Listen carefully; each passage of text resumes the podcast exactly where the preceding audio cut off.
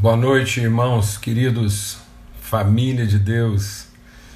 Que o Senhor bendito, nosso Deus, nosso Pai, faça resplandecer sobre todos o seu rosto e nos dê paz sempre. Que a face de Deus, iluminando a nossa vida, conceda ao nosso coração paz eterna, em nome de Cristo Jesus, Senhor. Uma alegria a gente poder estar aqui é, para esse encontro esse encontro de comunhão, de relacionamento, de mútua edificação. Podemos juntos, em torno da palavra de Deus, sermos instruídos, edificados, orientados, iluminados pelo Seu Espírito Santo. Amém? Tempo de Deus, muito bom, muito bom mesmo, um grande privilégio a gente poder compartilhar. Estou vendo alguns irmãos aí comentando da live que a gente teve ontem lá no Disuscope conversando um pouco sobre a nossa relação com a palavra de Deus e foi realmente um tempo assim muito precioso, um tempo de Deus mesmo assim, particularmente eu fui muito edificado, muito encorajado naquela conversa ali, naquele tempo ali com Douglas e todos os irmãos que estavam é, junto com a gente ali naquela hora. Muito bom mesmo, um grande privilégio. Maravilha, vamos esperando aí que os irmãos vão chegando, né? E na nossa hora marcada aí, na viração do dia. Amém? Tão bom, né? A gente poder saber assim que na viração do dia. Esse era um tempo muito especial. Estava conversando hoje é, com o Cláudio, a gente falando um pouco sobre isso, né? Sobre um sacerdote que ele tocava o chofar é, quando surgia a primeira estrela, depois ele tocava, né? Eh, quando ele tocava o chofar vendo a primeira estrela, ele ia para um lugar alto. Quando ele via a primeira estrela, ele tocava. Os camponeses que estavam mais longe iam se reunindo. Né? Depois, quando ele via a segunda estrela, ele tocava. E aí, os comerciantes que estavam mais perto iam deixando seus negócios e tal, e também todos iam voltando para casa. Quando ele finalmente tocava a terceira vez, né? já estavam todos reunidos em casa, e aí ele. Vou fazer uma live aqui com o Cláudio. e aí ele. É, quando finalmente estava todo mundo em casa, ele tocava pela terceira vez, era hora de acender a vela, né? acender a, a lâmpada, para em torno da lâmpada, né? eles poderem atravessar a noite. É isso mesmo, lâmpada para os meus pés é a tua palavra. Então, esse está sendo o nosso empenho aqui, né? De, nessa viração do dia, quando a gente pode enfrentar um caminho às vezes mais obscuro, uma trajetória não muito clara, a gente não faça isso às cegas, mas a gente possa fazer isso mesmo carregando a lâmpada da palavra de Deus, sendo iluminados pela palavra e sendo iluminados pela palavra para seguir nesse caminho, para que a gente não tropece em coisa alguma. Amém? Muito bom mesmo. É, muito legal. Então, um tempo maravilhoso, um tempo de comunhão, de virtude, de alegria. Né? E muita gente nova chegando aí hoje. Eu estou vendo aqui pelos testemunhos, né? E pessoas que estão dando testemunho, que estão caminhando aí com a gente. Sejam bem-vindos né, a essa mesa de comunhão aqui na viração do dia. A proposta aqui é que nesse tempo né, de viração, nessa hora em que o dia vai terminando e começa a noite, a palavra de Deus diz que é, a, o choro vem pela noite, né, mas a alegria vem pela manhã. Então, como a gente pode atravessar um vale de, de, muitas obscuridades, onde as coisas não são muito claras, sendo iluminado e conduzido pela palavra de Deus. Amém? Muito bom. Para quem está chegando hoje, é, é bom é, é, você saber que nós estamos meditando lá no livro do profeta Isaías, lá em Isaías, no capítulo 9. É um capítulo bastante conhecido porque fala da anunciação, da profecia a respeito do Salvador, né, que é Cristo Senhor. E aí ele traz algumas definições é, ele define de maneira muito objetiva algumas características de Cristo como redentor da humanidade. Amém? E é em cima dessas características que a gente quer entender essa obra de redenção e salvação. Então a gente está lendo aqui do versículo 1 até o versículo 7. Então Isaías 9, de 1 a 7, tá bom? Então vamos lá, vamos ter uma palavra de oração, vamos pedir que Deus realmente nos oriente, né, que o Espírito Santo é, traga clareza ao nosso coração a respeito dessa palavra, que seja palavra mesmo viva e eficaz para trazer discernimento na nossa vida. Amém? Um abraço para todo mundo aí que está com a gente, que tem nos acompanhado de tantos lugares, tantas situações diferentes, contextos diferentes. Então, é, a gente poder né, tá comungando isso aí, repartindo virtude, tá bom?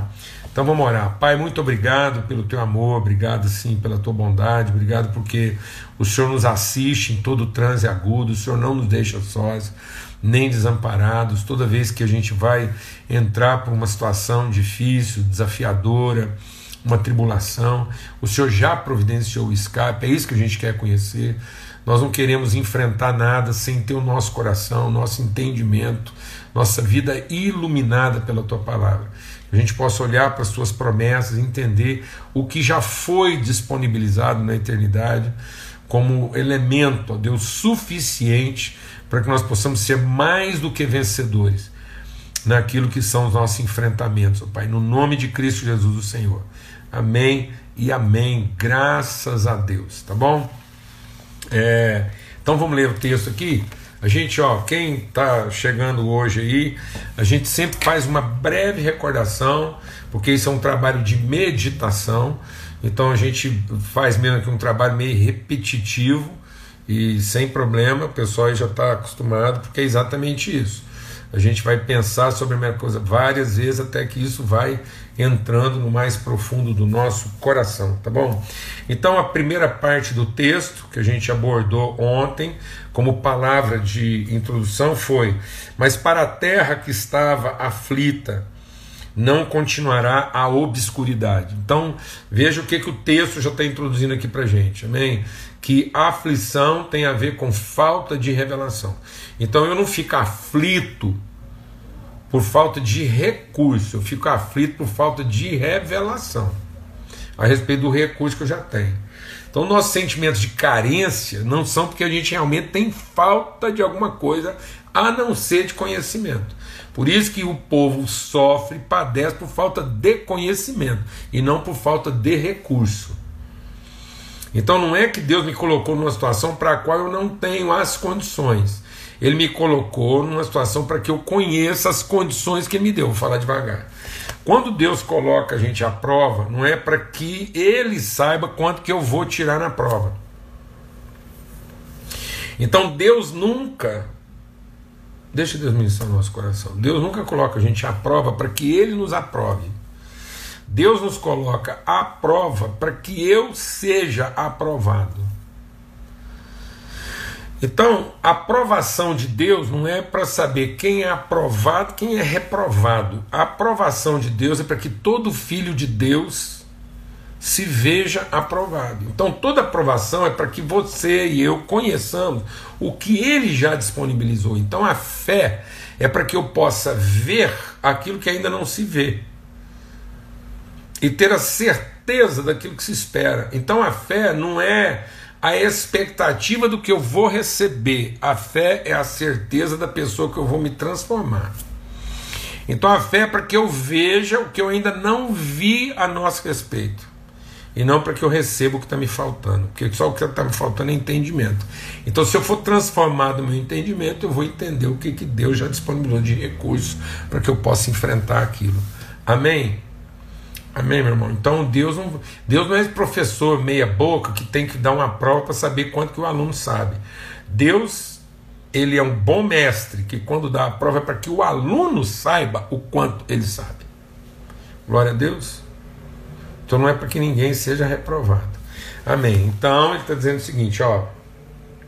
Para a terra que estava aflita, ela não vai continuar no que? Na obscuridade. Então por isso que é luz, por isso que Deus disse haja luz.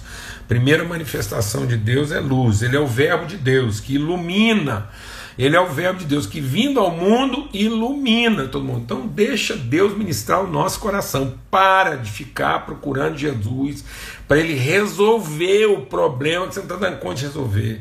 E busca Cristo, a, a pessoa de Cristo, o Espírito de Cristo em Jesus, o mesmo Espírito que estava em Jesus, agora é o Espírito está em nós. Busca isso, para que o mesmo Espírito que está nele esteja em nós, para que a gente consiga enfrentar as coisas do mesmo jeito que ele enfrentou, nos tornando uma pessoa como ele. Glória a Deus. Aleluia. Então ele diz assim: Deus nos primeiros tempos tornou desprezível a terra de Zebulon e a terra de Naftali, mas nos últimos tornará glorioso o caminho do mar além do Jordão, Galiléia dos gentios. O povo que andava em trevas, o povo que andava em trevas viu grande luz. Então o que, que vai ser a cura é a iluminação do entendimento. E os que viviam na região da sombra da morte, então aquela luz indireta, mal posicionada, então agora esse povo que andava resplandeceu-lhes a luz. Então, salvação Salvação está totalmente ligada, essencialmente ligada à transformação do entendimento e não aos problemas resolvidos. Então, a obra da salvação não é uma mudança da situação, é uma transformação da condição. Então, ele opera em nós a transformação da nossa natureza, da nossa condição. Ou seja, agora eu estou transformado na condição que eu tenho para a vida. Então ele não vai ficar mudando a minha situação para torná-la favorável, mas ele transforma a minha condição de poder enfrentar todas essas coisas. Glória a Deus. Então, isso é a luz no entendimento. Então, tens multiplicado esse povo, alegria lhe aumentaste, alegres diante de ti, como se alegram na ceifa e como exultam quando repartem os seus despojos. Porque tu quebraste o jugo, então está falando que vai quebrar o jugo do guerreiro no tumulto da batalha, aquela bota que esmagava, então aquele poder que esmagava, e aquela roupa manchada de sangue que oprimia. Então eu tenho uma força que, que escraviza e tem uma lembrança, uma imagem que oprime. Então, tanto o poder da bota que pisa, como o poder da roupa manchada de sangue que assombra, que assusta, que apavora, tudo isso vai ser queimado. Então, você transformado na realidade que se acerca de mim, como eu vou ser transformado também na memória. Então há uma libertação tanto do que da, da escravidão propriamente dito, quanto também uma libertação da, dos, das, das formas opressoras de escravidão da nossa mente e da nossa memória. Amém? Então é a libertação completa. Foi para a liberdade que Cristo nos libertou, para que a gente seja totalmente livre. Glória a Deus. E ele diz, porque o menino. Então, Aí ele fala, por quê? É, é muito legal isso, porque ele está falando da obra da salvação, ele está falando da obra da redenção, dessa iluminação, e ele está falando, por que, que eu sei que Deus está iluminando? Por que, que eu sei que Deus está transformando nosso sentimento? Porque um menino nos nasceu. Então a obra da salvação entra na forma de uma criança, de uma criança. Nada mais frágil aos nossos olhos, nada mais anti-salvador para nós do que uma criança frágil, um bebê. Então o Salvador do mundo entrou no mundo bebê, bebê, uma criança. Aquela sensação de que ele precisava mais ser protegido do que tinha condição de proteger. Então isso é uma transformação, isso tem que ser luz no entendimento, que a salvação de Deus está entrando de uma forma que singela, aparentemente frágil. É o que ele representa como pessoa e não o poder que ele circunstancialmente tem. Amém? Então a obra da salvação não é a mudança de uma. Vou repetir isso várias vezes aqui. A obra da salvação não é a mudança da circunstância, é uma transformação do entendimento da natureza, é uma regeneração. Glória a Deus, ele nasceu. Um filho se nos deu, o governo está sob seus ombros. Seu nome é e aí agora então ele vai falar das características. O que, que significa essa criança que vai crescer? Então a obra da salvação é algo que tem o quê? Que crescer. Por isso que, que, que, que, que Paulo e Pedro dizem a mesma coisa: desenvolvam a vossa salvação.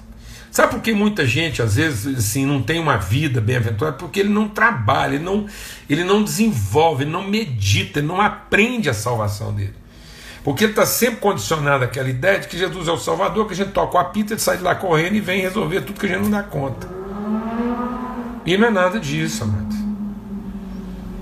Jesus não é lá um, um serviçal que fica lá pronto para atender quem chegou primeiro na fila. Tem até um povo lá que canta, né? Que vai falar com Jesus de madrugada porque a fila é menor. Isso é uma. Meu Deus, isso é uma perturbação na mente. Isso deixa a gente nada a ver. E, então nós temos que desenvolver a nossa salvação. Ela tem que ser trabalhada. Por isso que Pedro diz o quê? Acrescente a vossa fé a virtude, a virtude o conhecimento. Então o povo não está padecendo, é, é por falta, o povo está padecendo é por falta de conhecimento. O menino crescia em tamanho, em estatura, tamanho, crescia em graça e crescia em sabedoria. Então tem que haver um desenvolvimento. Tem, nós temos que, deixa Deus ministrar o nosso coração. Isso quer dizer que é o seguinte: na medida que eu vou entender, deixa Deus ministrar o nosso coração aqui. Eu até queria uma hora fazer um, uma conversa nossa aqui só para tratar disso, mas vou dar uma, uma pitada aqui. Então, na medida que eu estou desenvolvendo a minha salvação, aumenta a minha área de atuação. Eu, eu, eu consigo exercer responsabilidade sobre mais coisas que eu desenvolvi antes. Então eu aumento em tamanho. Mas não é o tamanho de quem acumula, é o tamanho de quem afeta. Isso quer dizer também que eu cresço em graça, ou seja, minha capacidade cognitiva, meu discernimento, minha percepção, a, a, a, minha elaboração de alma, de recursos, eu consigo entender melhor os recursos que Deus colocou na minha vida e que são aplicáveis à situação que eu enfrento. Então eu tenho uma sensibilidade, uma percepção. Eu também cresço em sabedoria, que é conhecimento de Deus, temor de Deus. Eu sei que Deus é Senhor do processo. Amém? Durante o nosso processo aqui da obra de salvação, a gente vai estar falando mais sobre isso. Então, e aí qual é o nome? Então, o primeiro nome que a gente viu ontem foi qual? Maravilhoso conselheiro, isso é um nome só composto. Então ele é um conselheiro maravilhoso, um, um maravilhoso conselheiro. Então, a maravilha, o que é maravilhoso, wonderful, o que é surpreendente, o que é inédito, o que é, é inesperado, que ninguém imaginava é que a natureza, o caráter da obra de salvação de Cristo é que ele nos devolve ao conselho. Então, isso é uma transformação dos paradigmas do entendimento. A, a, o caráter da obra redentora de Cristo na nossa vida, ele é a iluminação, ele é o Salvador que ilumina, que ilumina minhas trevas, que ele é o Salvador que cura a minha o quê? A minha, a minha aflição essa ansiedade. Por quê?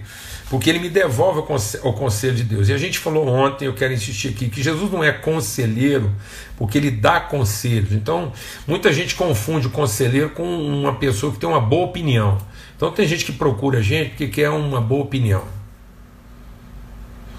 Aí, então, na verdade, ele está querendo resolver o problema dele, ele tem uma ideia e quer saber sua opinião. Amado, deixa o Espírito de Deus ministrar no nosso coração. Você acha que você está com a boa ideia, não vai pedir opinião para Jesus, não. Porque você está perdendo seu tempo. Porque Jesus não é de dar opinião para ninguém, não. Ele é de dar uma orientação. Então, muitas vezes eu estou lá com várias coisas e fico perguntando para Jesus qual delas é melhor, qual delas é menos errada assim, aí é, é, é, a sensação que ele entrou depois. Então eu tenho ideia, eu tenho plano, tenho uma coisa, e eu fico pedindo, Deus, tá aqui, ó, tudo que eu estou pensando em fazer, qual desses o Senhor abençoa? Não, amados. Não vamos perder nosso tempo, não, gastar nossa energia. É retrabalho, isso é retrabalho. Eu não precisava ter um punhado de ideia para depois ir perguntar para Deus qual delas é melhor, não. Eu já podia pensar no rumo certo, orientado por Ele, dentro do conselho, na relação.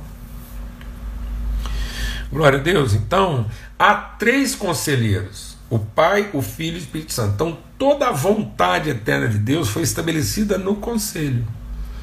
Que conselho? O conselho de Deus. O que gera, o que manifesta e o que transmite. Então, uma, uma, uma, a pessoalidade paterna de Deus gera a pessoalidade filial de Deus, revela e a pessoalidade Espírito de Deus em movimento é, manifesta isso, transmite isso. Então tem o Pai, o Filho e o Espírito Santo. Então eu tenho uma referência, eu tenho uma evidência, eu tenho uma consciência. Então, a, através da comunhão no Espírito, quando eu partilho, por isso que Jesus diz: quando eu for embora, eu vou mandar outro conselheiro que estará convosco. Por que, que é outro conselheiro? Porque só tem três. Então o Espírito Santo não é conselheiro porque ele é de ficar aí dando opinião ou palpite na nossa vida, não. Ele é conselheiro porque ele me coloca dentro do conselho de Deus. Então agora eu estou lá dentro dessa relação que gerou e que sustenta toda a vontade de Deus. Então eu, eu, eu, eu, eu, eu tem que sair dessa paranoia de achar que Deus, porque ficou surpreendido com meu louvor e com as minhas ofertas, resolveu me abençoar. Não. Não é, não é Deus que se surpreende com a gente, é a gente que se surpreende, porque quando você nem pensa que a coisa seria de um jeito, Deus vai lá e fala assim: ó, seguinte, é por aqui. E aí pode o povo temar, pode ter achar que aquela coisa está assim, atrapalhar, mas é, tá vendo? É um filho, é um bebê lá no manjedoura. Então, quando Deus quis salvar um povo, eu falei isso ontem, vou repetir aqui hoje. Quando Deus quis salvar um povo, Ele não marcou um culto apoteótico no centro de Roma, já para deixar o César tudo envergonhado, já economizava, talhava o processo. Deus atalhava o processo. Por que, que não marcou aquele cultão lá no meio daquele negócio lá e já desceu uns anjos tocando, fogo queimando para tudo quanto é lado, capeta gemendo e pronto. E pronto. Por que, que não foi assim?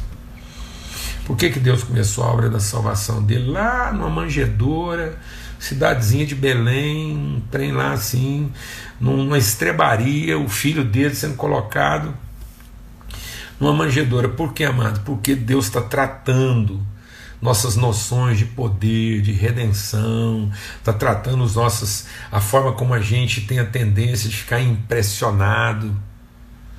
Então nós temos que sair desse universo de gente impressionada para o universo das pessoas inspiradas, movidas, conduzidas. Entramos no movimento de Deus. Glória a Deus. Que coisa maravilhosa, surpreendente. O que é surpreendente? Você entrou no conselho de Deus. Você entrou, você está dentro. É uma semente, é um germen se desenvolvendo dentro de você. O germen da natureza divina ocupando todos os espaços e ganhando materialidade através da nossa vida. Glória a Deus, isso é maravilhoso porque esse é o conselho de Deus. Então, pode parecer quase nada, porque é um conselho, mas é maravilhoso. E é maravilhoso porque é um conselho. O conselho de Deus, não é um palpite. Então, agora vamos para frente fazer hoje ah, o segundo nome aí, que é Deus Forte. Então, agora a gente tem alguns minutos para tratar o que é de hoje. O que é Deus Forte? De novo, a gente tem a ideia de achar que Deus Forte é, pá, né, é o, é o Schwarzenegger.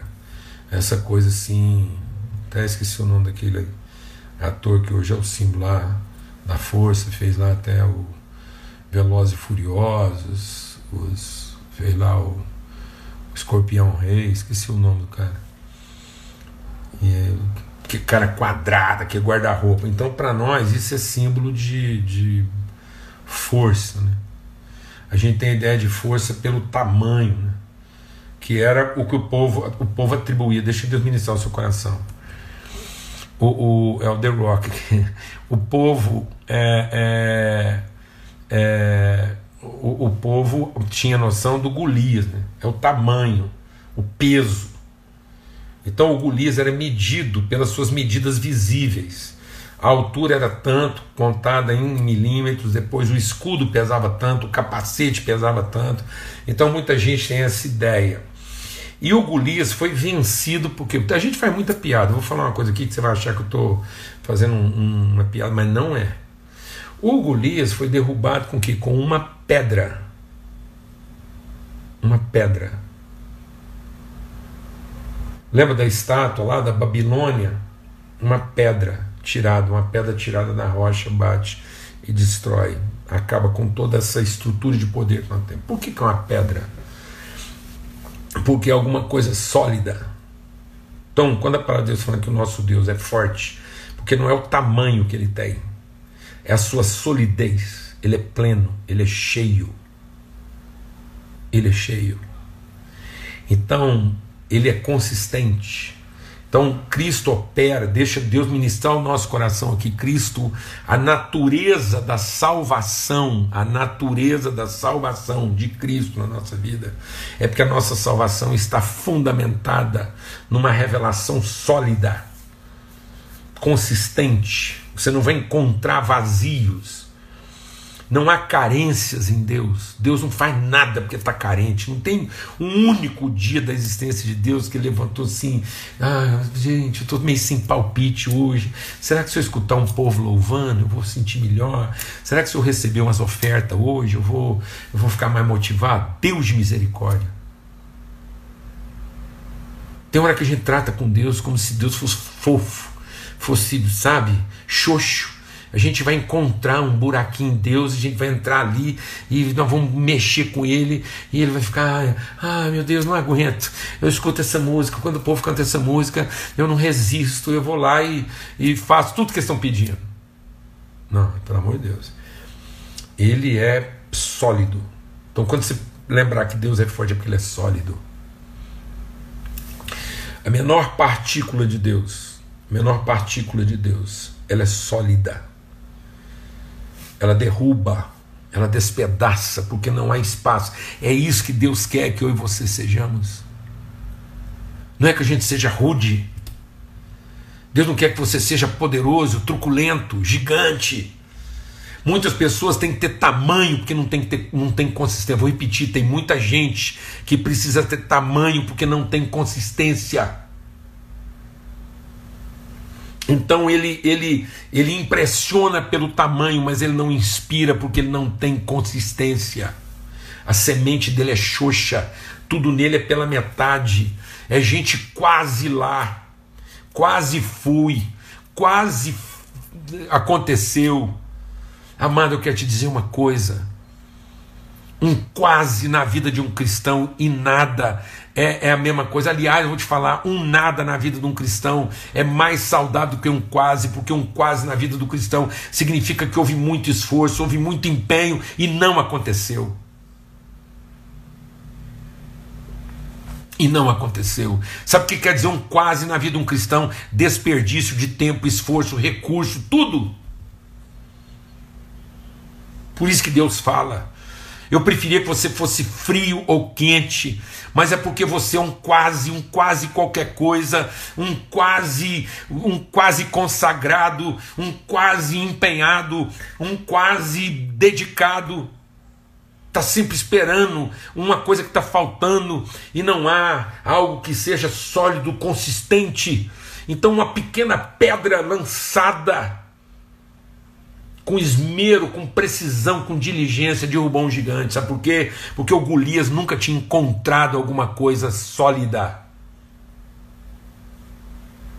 cheia. Você quer representar de fato luz. Não tem quase luz, amado. Não tem quase lâmpada.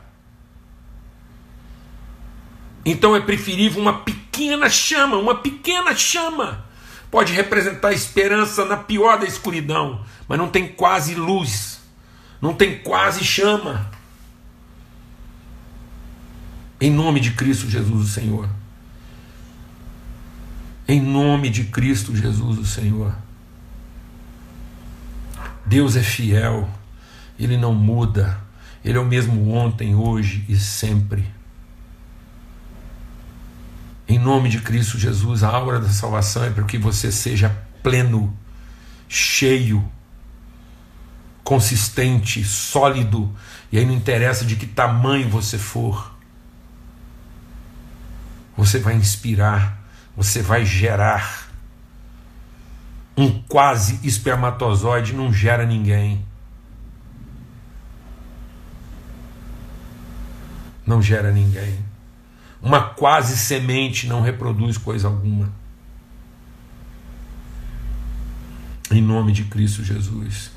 Ainda que a sua fé seja tão pequena quanto um grão de mostarda, que ela seja sólida,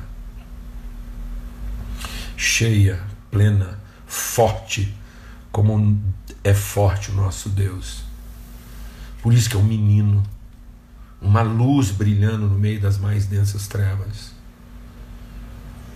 Um maravilhoso conselho, fazer parte da, da, da, da interioridade de Deus. Nós somos expressão da interioridade de Deus. E por isso nós somos uma expressão da sua solidez, da sua consistência, e não vivemos pelas nossas carências, não respondemos às nossas carências, respondemos à nossa vocação.